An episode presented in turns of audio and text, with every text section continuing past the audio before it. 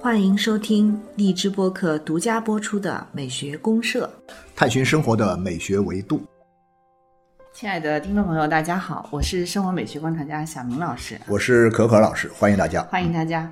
嗯，柯老师，这个假期有没有看到一部就是非常火的神剧？哎呀，必须看！我跟你说，我本来这假期要出去玩的，嗯但是呢，这个一时半会儿老是拿不定主意，说去哪玩儿。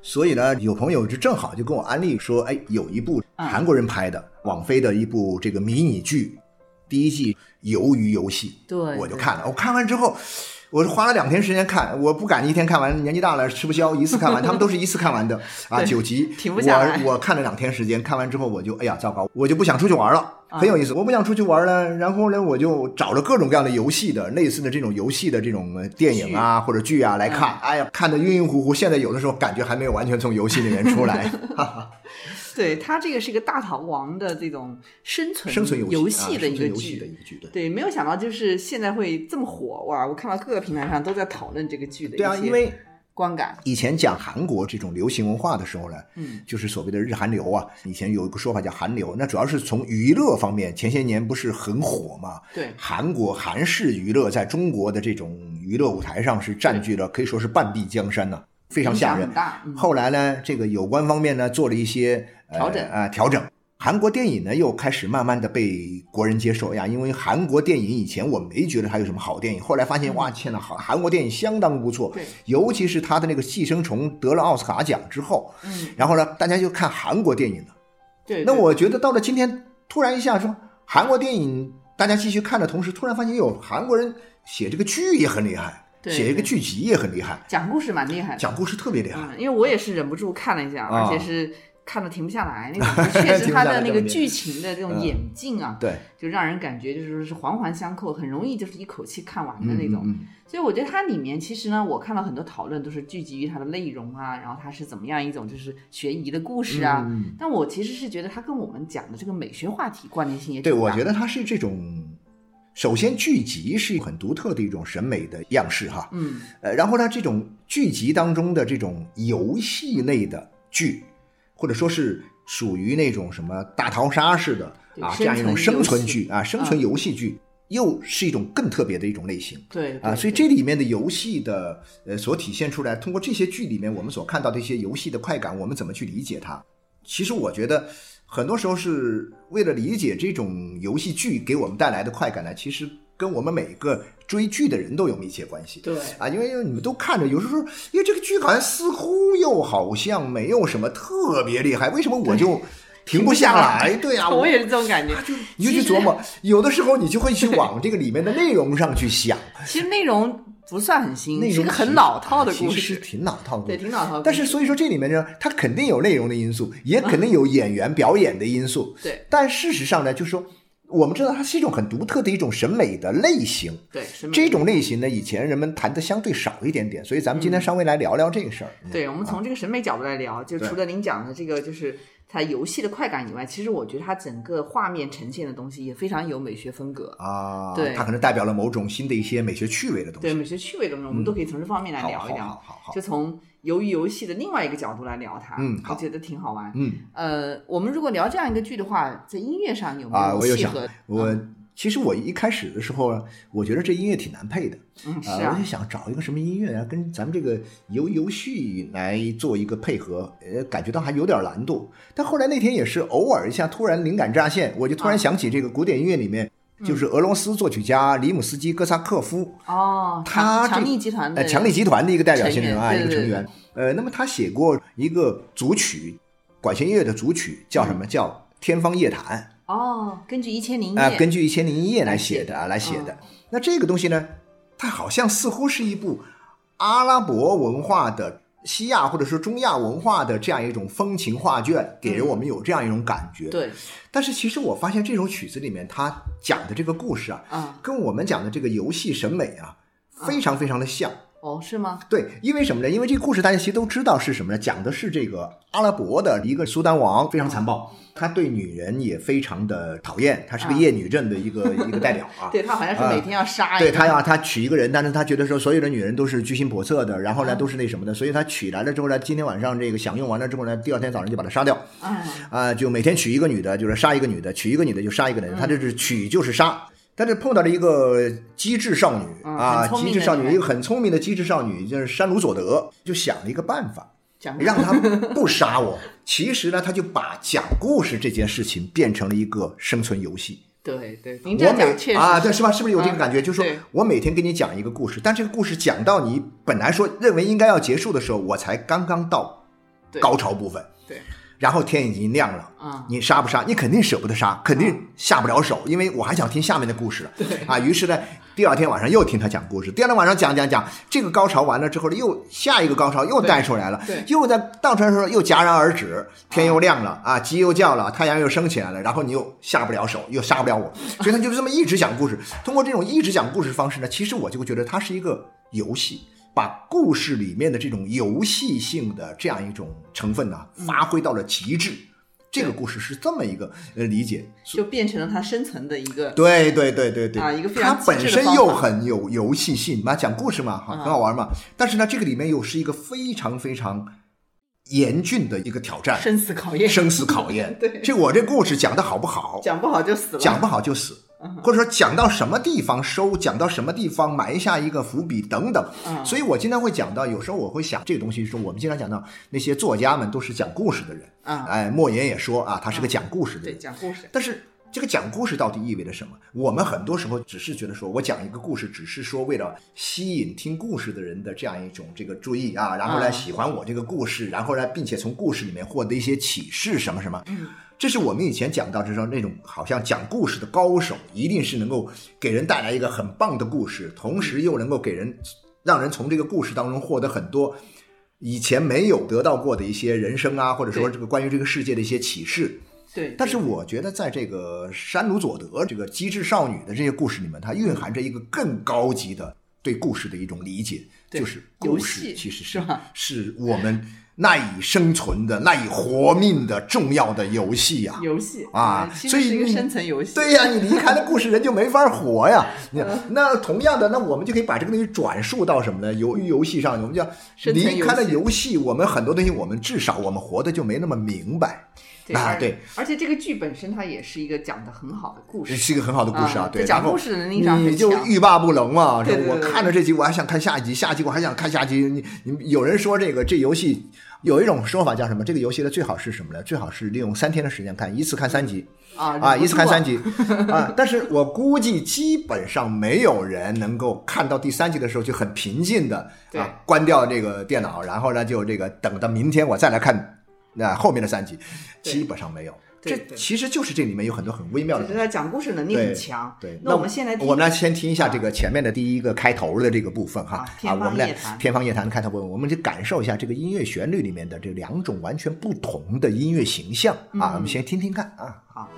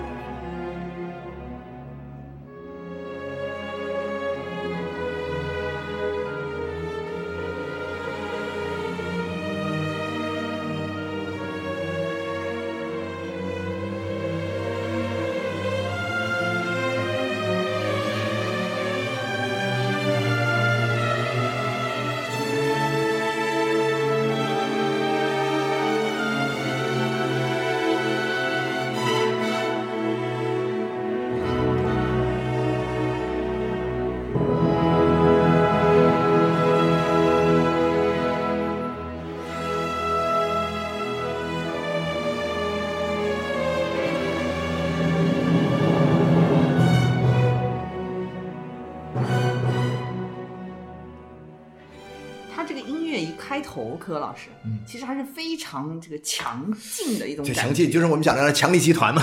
对呀、但其实这个整个贯穿在整个这个组曲的呃四个部分呢，其实它这两个音乐形象呢一直贯穿始终，并且呢交替生长，一强一弱啊，一个很硬，一个很软。对对对，啊，一个这个甚至是很，你可以把它理解为一个很凶残的很东西，残暴的样子很残暴的东西。而另外一个呢，去把它理解为一个很温柔的东西。那最后啊怎么样能够以柔克刚呢？嗯嗯，呃，以柔克刚就是靠故事。讲故事啊，靠讲故事。然后呢，这个过于残暴的东西，我怎么样把你化解？我这边很柔的东西呢，又被你过于残暴的东西呢，又被激发，两个东西交替的这样一种出现在作品当中，贯穿在不同的音乐故事的这样一种叙事的旋律和这个结构当中。对它这个对比挺神奇，挺对对对对奇妙的。对对对那讲到这个，柯老师，像我们看这个《鱿鱼游戏》这样的剧哈，就它也是一个很棒的故事了，就从讲故事上来讲。对对对对那这个故事里面的主角呢，刚才其实我们也提到，其实觉得他是一个还蛮脸谱化，也不算是一个很新颖的人物。，对，其实你看哈，就这样的人物很多、啊。这个电影这个迷嗯你剧呢。它有没有一个类似于像这个苏丹残暴的苏丹国王这样的人呢？其实是有的，就是一个幕后的大佬。有的有的对，这个幕后的大佬操纵这一切游戏，大 boss 在后面大 boss 在后面。嗯，但是呢，它里面设定的这些游戏本身，它强调的是很多很有意思的东西，就是说我们要公平的来玩游戏。对然后呢，我们选择的是童年时代大家都有共同记忆的一些纯粹的游戏来玩。嗯简单纯粹啊，然后呢，经过很好的编排，然后大家就很老实、很规矩的，我们就按照这些规矩，就循序渐进的一个个的玩下去。嗯那么通过玩游戏的方式去把那些被淘汰出局的人就把他干掉，看谁能够走到最后。呃，走到最后呢，就有四百五十六亿。呃，所以这样一个故事下来之后呢，你就会发现，其实这里面有两个东西，一个就是所有参加游戏的人，他们带着恐惧感，他们带着渴望，他们带着这样一种侥幸的心理，等等等等。然后另外一边呢，有一个高高在上的这样一个大 boss。嗯啊，那么这个东西呢，就是我会觉得说，整个的情节的演进里面，当然主体部分是参与游戏的这些人，他这个最终取得胜利的这个所谓像英雄般的这个人物，啊他其实是一个很底层的对对对对，它就是一个很有趣的，他跟很多其他游戏，你比如说很多其他游戏是耍智力的，啊就说我这个人智商巨高，啊特聪明，比如说这个 啊 Like Game，那这个 Like Game 的这样一个片子里面，他就说那大家靠智力取胜。嗯但是呢，这里面也会讲到一些人如何的，呃，他会去信任别人，他如何的善良，他如何。但是呢，更重要的是什么呢？他更重要的强调的是一种人的这种智力，是一种能力啊，能力就是能他的智力作为他的能力的一个很重要的方面，在游戏当中是最重要的一个要素。但是我发现这个里面好像似乎给我的感觉就不是一样，他有一种很奇怪的，就是他确实是有一种超人情节在里面。但是这种超人呢，跟我们以往看到的很多类似的游戏节目里面的那些超人呢，就不是特别一样。我觉得他是比较偏向于就是美国啊，嗯，就美国人塑造出来的一种好莱坞以前那种啊。对好莱坞式的这种普世价值观里面的平民英雄平民英雄，平民英雄就是咱们这个叫小人物，程其勋这个主角哈，这对个双门洞的这个。啊，双门洞的这个 双门洞的这个程其勋，但是呢，他那个他其实里个两个男主角哈，呃，啊。男一号和男二号。这个男一号和男二号之间形成对形成一个对比，都是双门洞的。但但双门洞这个地方呢，程其勋呢是双门洞的这个 loser 啊是一个失败者的人。嗯哎呀，一开始你看他的生活，一开始就铺垫的非常非常，就是完全一个社会的边缘人，一个失败者。嗯，而另外一个上右呢，也是这个地方的人，同一个地方的人，嗯他们俩就是童年好友。对，但是这个人呢，是这个双门洞的骄傲，全是全村的希望。对啊啊，啊对，没错没错。那但是你发现没有，就是说。全村的希望，你这个读的是首尔大学经济管理，哇，好厉害！第一名啊，第一名，对对对，没错没错。但这个人呢，他最后他他并没有赢得游戏，他赢不了游戏的，赢得游戏的是这个 loser。对，loser 靠什么来赢游戏？你看了这个剧，你就知道他他会怎么去赢这个游戏。他不是靠自己的所谓的智商啊，自己的某种智力的。这虽然整个的游，所以说这也就关乎到另外一个问题，就是这个游戏呢，它全部用的是什么呢？嗯全部用的是儿童玩的游戏，对本心的东西，本心。测试人性里面的很本心的一面。对啊，我觉得所有的游戏里面呢，其实就是大类来讲哈，其实就是两类，嗯一个是成人游戏，一个是童年游戏，嗯就是这两类。童年游戏的最大的特点是什么？就是它很简单，嗯，谁都会玩，但它的关系相对来讲更加的纯粹，对，规则更加的简单。嗯，没有那么太复杂的这种各种各样的设定啊、限定啊，要计算呐、又要去推理呀、又要去干嘛，它根本就没有。对它反而是一种极其简单和纯粹的逻辑。对对对，但是它所获得的这种游戏的快感啊，嗯，还有它体现出来的一些本质的东西，其实反而很深刻。首先，它能够吸引我注意力的，就是说，嗯跟以前的游戏不一样的，就是说我看到的不是一个超人，我看他是一个很普通的一个人，甚至他是一个很比我差对，差很多的人很小的人物，啊，对对，一个很小的人物，但是呢，他居然能够在这么高手如云的这样一个这逆个袭的故事。啊，却一个逆袭，却能够逃出升天，能够摘得大奖，所以他是属于典型的小人物逆袭的爽剧啊，对就是现在基本上看完之后就觉得互联网都是但是这个里面呢，就是我们其实也得去思考，一个小人物凭什么去逆袭？你靠什么去逆袭？有时候我们每一个人其实都在想，如果我们作为一个社会生存这个逻辑里面某一个链条上的一些小人物，我想要逃出升天也好，走出困境也好，我靠什么？很多时候我们总是去把我们的注意力放到一种，就是说，哎呀，那就是这个获得什么超能力啊？这个呢，其实它肯定是对现实的一种补偿。对对因为现实中真是几乎不可能逆对袭的。对对对对，没错没错。这个要从现实逻辑来讲，它有很多的问题。对但这不是游戏嘛？游戏它本身是属于偏浪漫主义的。啊，对 对偏夸张和想象，对对对对对所以它当然是可以去想象这样的东西，而我们作为一种现实补偿，我们也看得很爽。对对，对至于它是不是真的是，是不是你是不是真的在生生活中可以拿来用？对嗯未必啊，未必。而且也没有那么重要啊就是可能很多人也觉得那个很难。所以讲到这种，就是说它本身作为一种大逃亡式的这种生存游戏来讲，嗯它的游戏的快感是非常明显的。嗯嗯嗯，就您刚才也提到这种游戏的审美体验，对对对，对吧？这种游戏的审美体验，我我不知道您有没有这种感觉？我觉得为什么你看的停不下来哈？嗯它其实是有一种很很强烈的即时满足感。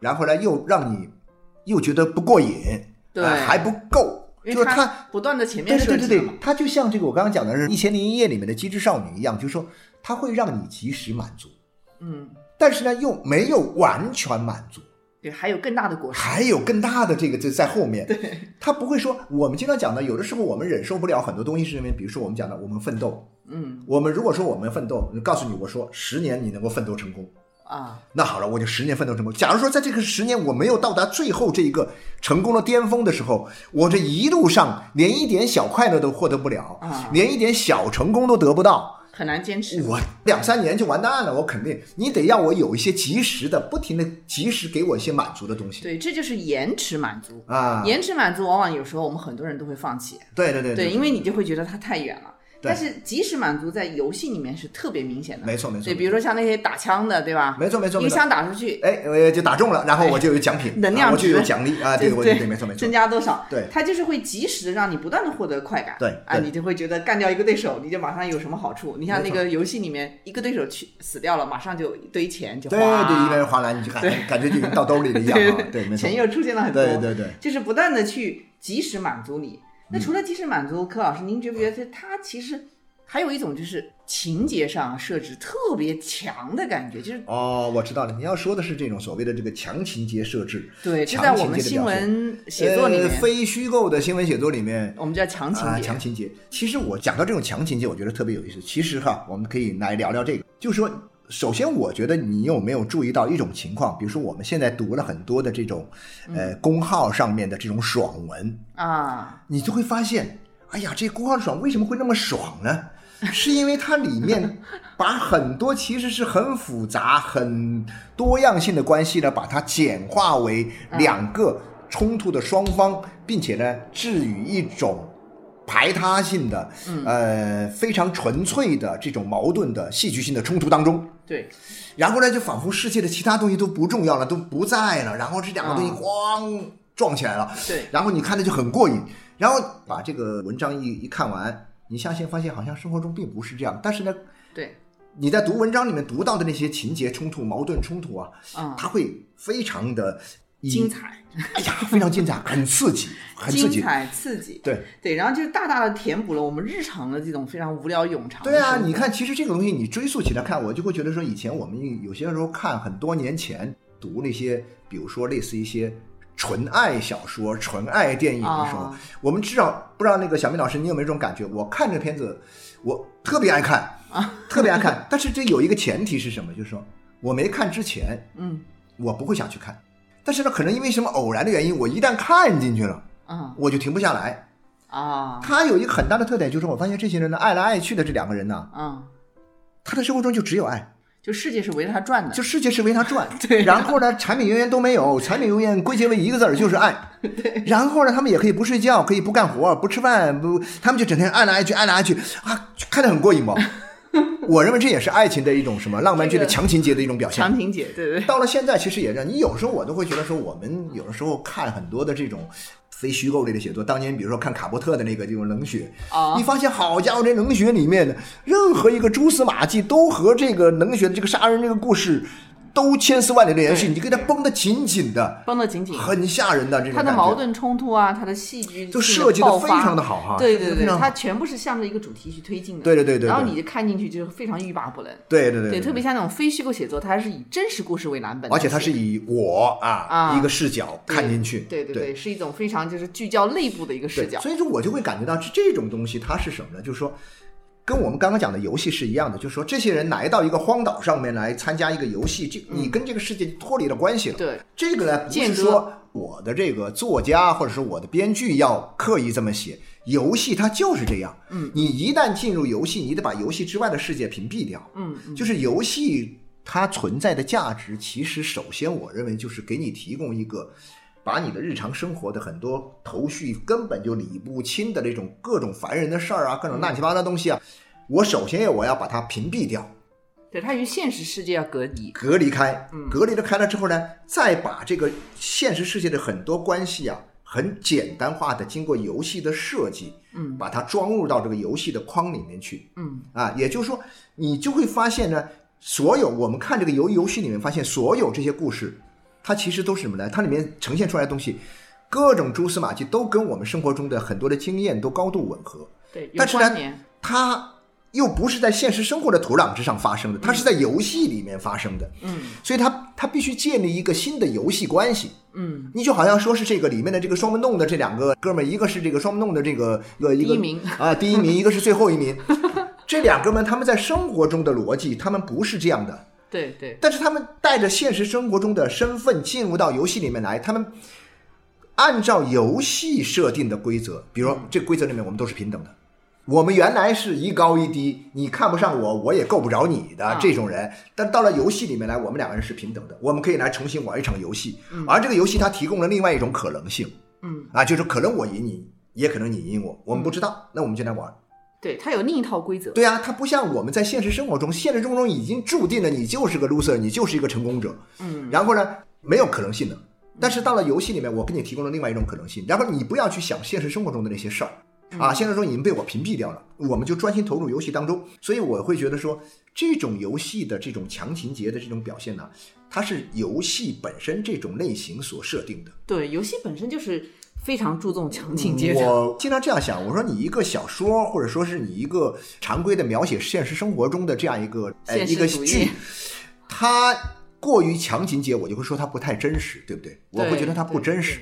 你就像我们刚刚聊的这种，说你那个纯爱剧里面，你你就不吃喝拉撒了啊，你上厕所你也不上了，你干嘛也不去买菜做饭了？嗯整天就在高级餐厅里面喝着红酒，都那不可能的嘛？你你会觉得它不太真实，嗯但是在这游戏里面它就是真实的，所以我会讲这种游戏呢，它可能有另外一种东西叫什么？它叫游戏现实主义。哦，啊，有一种说法就说我们原来说过，像魔幻现实主义，有魔幻现实主义，啊有这个超现实主义。啊超现实主义，对。对对那游戏现实主呃义，游戏现实主义它跟他们就不太一样，就是说这种审美，就是说这种游戏现实主义呢，它是一场游戏，但是呢，它又是现实主义的，为什么呢？因为对对对，因为所有的这些元素，你好像是说咱们这个游游戏里面，嗯，他们不断的，我觉得它的道理很简单，就是我要不断的提醒我在现实生活中的身份。嗯嗯嗯，啊，有一个这个脱北的啊，从啊朝鲜逃出来的啊，有一个是双门洞的这个骄傲啊，嗯。全村的希望 啊，首尔大学又如何如何，然后呢，这个就是它里面这些人物啊。啊，那个老头儿啊，以前是干嘛的？他都有很强的都要交代，他的。本来其实从某种意义上讲，这些东西你都不用交代的。嗯，但是如果说你不交代，就会变成那种纯游戏。啊你变成纯游戏的话呢，就会像比如说我类似于讲的，我们看过的一些其他的一些游戏片，就是就来考你的智力，嗯就来看在智力上谁玩得转。至于你的前世今生是什么不重要。嗯，我刚说的那个，比如说日本那个也不错的那个那个诈骗游诈骗戏，游戏，诈骗游戏它你的前世今生基本上不重要。对你进入到这个情境来啊，比如说前世今这，你就好像说这个女孩儿，那个里面那个小女孩，为什么大家都很喜欢她？为什么由她来主导游戏，她来说很多的话的时候，别人都要听她的？或者她为什么那么单纯？为什么那么可爱？呃为什么那么相信人？嗯不用告诉你，这个角色设定，她就是一个单纯的，就是一个傻白甜嗯啊，你就听傻白甜的话。呃，那游戏现实主义不是这样的。我认为，比如说像鱿鱼游戏里面呢，它之所以是个游戏现实主义，是因为什么呢？因为所有参加游戏者他的前世今生我都要说明白，啊，要把这个逻辑性搞清楚。但是来了之后呢，我们又把你进入到另外一个设定当中，游戏情境进入游戏的情境里面。啊，带着现实的身份和以往的故事，我们重新开始一场新的游戏。这种东西我会觉得说，为什么在我们今天就很受欢迎呢？就是说，因为它有确实有很强的现实主义的成分在里面。对，然后会更好的引发一些思考。呃，我们会容易带入带入很多的情形。反复是现实游戏化的嘛。对对对对然后你换一个角度去思考你的现实，没错没错没错，相当于是这样。对对对这个其实魔幻现实主义啊，就马尔克斯马那个尔克斯他那种拉丁美洲那种对魔幻有一点类似，有一点类似，因为它也但是在现实基础但是它上不太一样是什么呢？我认为哈，啊就是我认为魔幻现实主义的特点是什么呢？就是说，他把所有我们别人看来都很魔幻的事情，啊，他把它当做现实来写。他 啊，他他不是把现实写成魔幻，一定是这样的啊。就是我以前在跟人聊这个事儿的时候，聊这个马尔克斯这个，比如说《百年孤独》这个事儿的时候对，候，百年孤独，他们很多人说，呃说是到底他是把现实当做魔幻来写，还是把魔幻当做现实来写？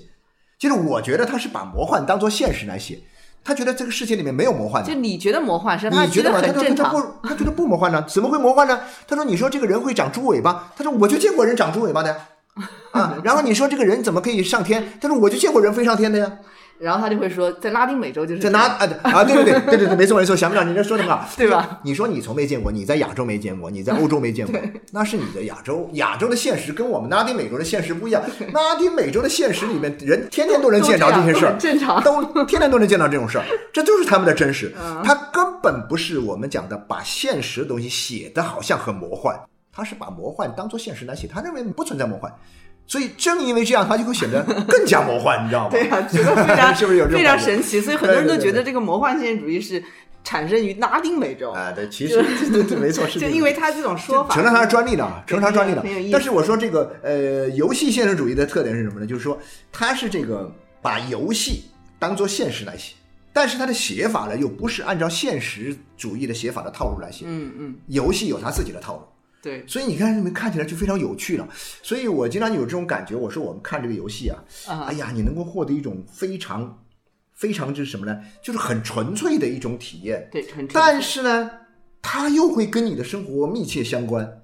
对，其实讲到游戏跟生活的关联性啊，我们可以回到游戏本质上来讲。嗯其实有游戏的本质呢，它本身是带有对人的一定的这种驯化的功能，啊，对啊，对啊，对吧？就是给你提供一个很纯粹的场景是景，给你提供一个场景，然后告诉你一种规则，然后我跟你讲哈，就说这规则里面去做。没错，就是说，所以呢，我们讲小明老师按照你这个说法来讲，其实我相信大家很多人呃都可以一下就能够明白，就是说，你看哈，为什么小孩子要玩游戏？我们其实小孩子的最好的教育方式。不是做功课，不是做作业，甚至也不是到外面去撒野啊，去玩泥巴。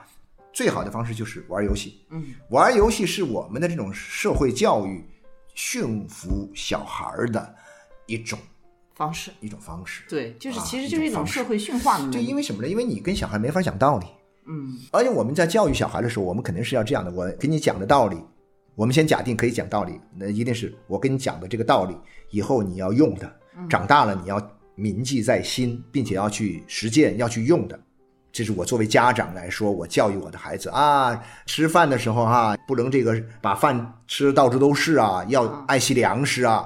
我跟你讲这道理，可是我发现我讲这道理一点用都没有。嗯，效果很差。效果很差，至少效果很差吧。对然后我跟你讲，哎，对同学要相互友爱呀、要帮助人呐、你觉得有用吗？基本上没有用。但是我们是希望这种东西是有用的，然后以后他用在生活当中，嗯并且呢有助于他成长。但是你发现真正有效的是什么呢？我让你去玩游戏，对，在游戏中，对，游戏里面不需要讲道理，嗯，而且很多道理为什么没用呢？是因为他讲道理他不懂啊，小孩子他理解不了你的道理，对不对？就直接用游戏的规则。我只能用游戏的规则，你就把这个游戏玩得烂熟，啊，啊，把游戏这一套里面的这个规则玩熟了之后呢，你就会把它带入。当你长大了以后，你会把它带入到生活里面来。没错，比如说游戏里面我们怎么样相亲相爱啊对，对然后呢，你到了生活中，你就会，如果你这种游戏玩的溜的话，嗯啊，玩的很透的话，将来到了生活中，你这套游戏的东西就会对你的生活产生很重要影响。你就像那个最简单的一二三木头人，啊。一二三木头人，对，对，它其实就是告诉你，你该动的时候你可以动，你不该动的能动的时候你就不要动你，绝对不能动你。一动，你就会被干被干掉。